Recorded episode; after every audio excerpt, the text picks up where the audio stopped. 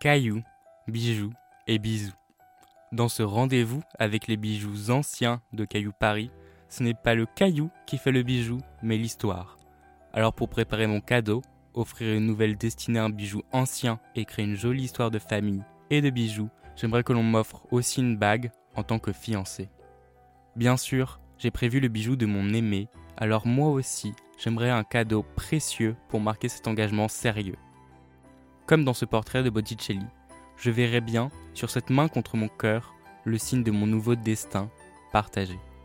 Une chevalière ancienne dont bien entendu je disposerai le chiffre ou la gravure vers moi pour signifier mon engagement.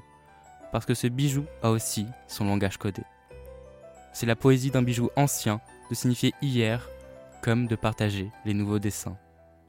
Rendez-vous dès demain pour une nouvelle histoire de cailloux, de bijoux et de bisous.